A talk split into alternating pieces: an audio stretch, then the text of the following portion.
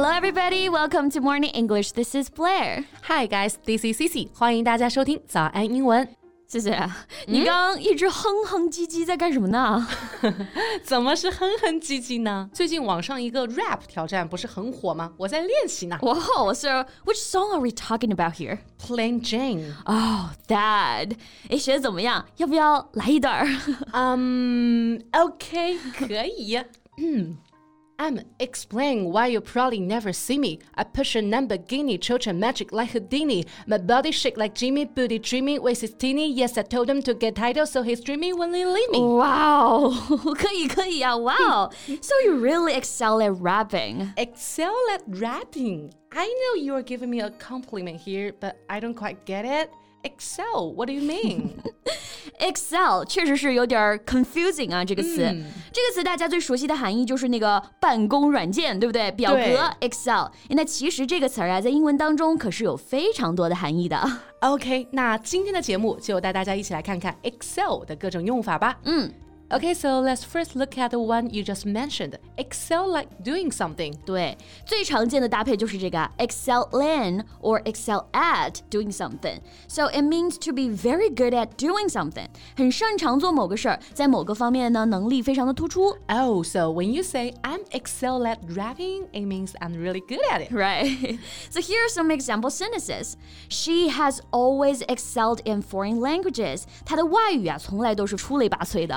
Yeah, As a child, he excelled at music and art. 他小时候呢，很擅长音乐和美术。是的，所以想表达一个人在某些领域很突出、很擅长，我们就可以用 excel in 或者是 excel at doing something 就可以了。Exactly。那咱们再来说说这个突出啊，很擅长。其实英语中的表达方式也蛮多的。嗯，像刚刚啊，贝贝就有提到一个非常实用的啊，非常常用的，be good at。对这个表达就不用赘述了啊，字面意思就非常好理解，在什么方面呢？很 good，很厉害。类似的还有 do well in。 Yeah, he's good at dealing with pressure. 他善于应对压力。You can also put it like he did well in dealing with pressure. 是的，那表示在什么方面很厉害、很擅长，也就是说是这个方面的专家。对所以我们还可以用到这个词啊，expert。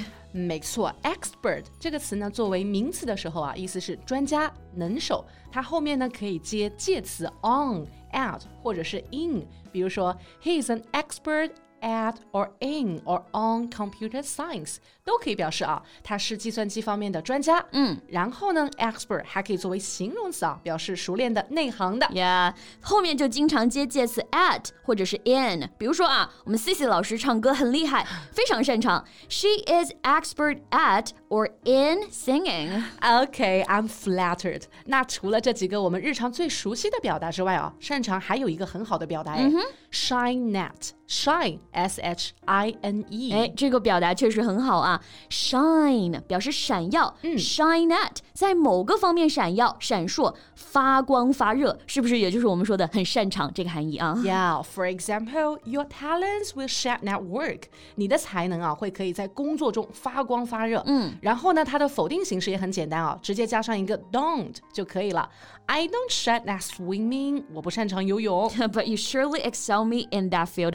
so here comes another use of the word excel. 其实 excel 除了表示优秀、擅长作为动词啊，还有一个含义，表示超越、胜过。嗯，所以啊，you excel me，也就是说啊，你胜过了我，你超过了我。 Yeah, for example, he always hopes that his son will excel him someday. 他总是希望啊，他的儿子有天能够超过他。嗯，那除了 excel 表示超过啊，还有这些表达也可以借鉴啊。Number one, surpass. S U R P A S S. If one person or thing surpasses another, the first is better than or has more of a particular quality than the second. 表示啊优于、超过。对，然后这个单词的发音大家要注意，重音呢是在第二个音节 surpass，嗯，不要读成 surpass，no surpass。So for example. He hopes one day to surpass the world record. 他希望有一天能够刷新世界纪录。 Wow. Okay. Or we can use this one, exceed.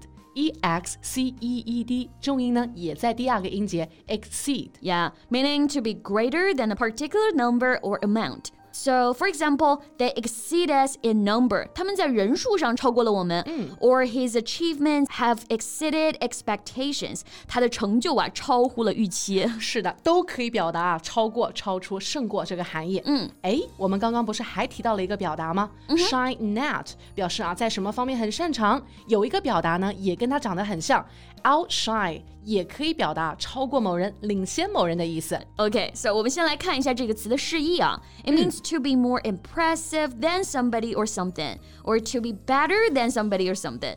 别人跟你的对比之下呀，简直就是相形见绌，你比别人要好得多。所以这个 outshine 就很好的表达出了这个超过、超越的意思。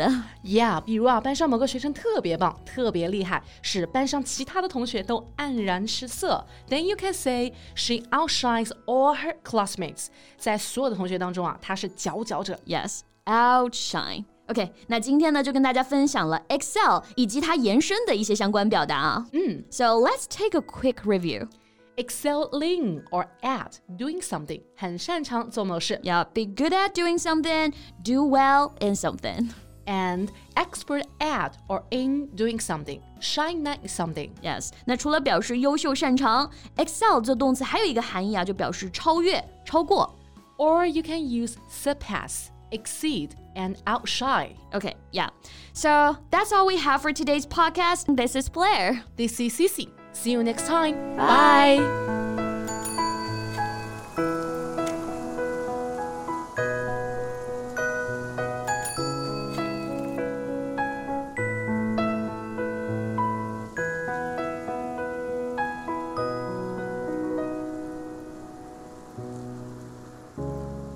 This podcast is from Morning English. 学口语就来早安英文。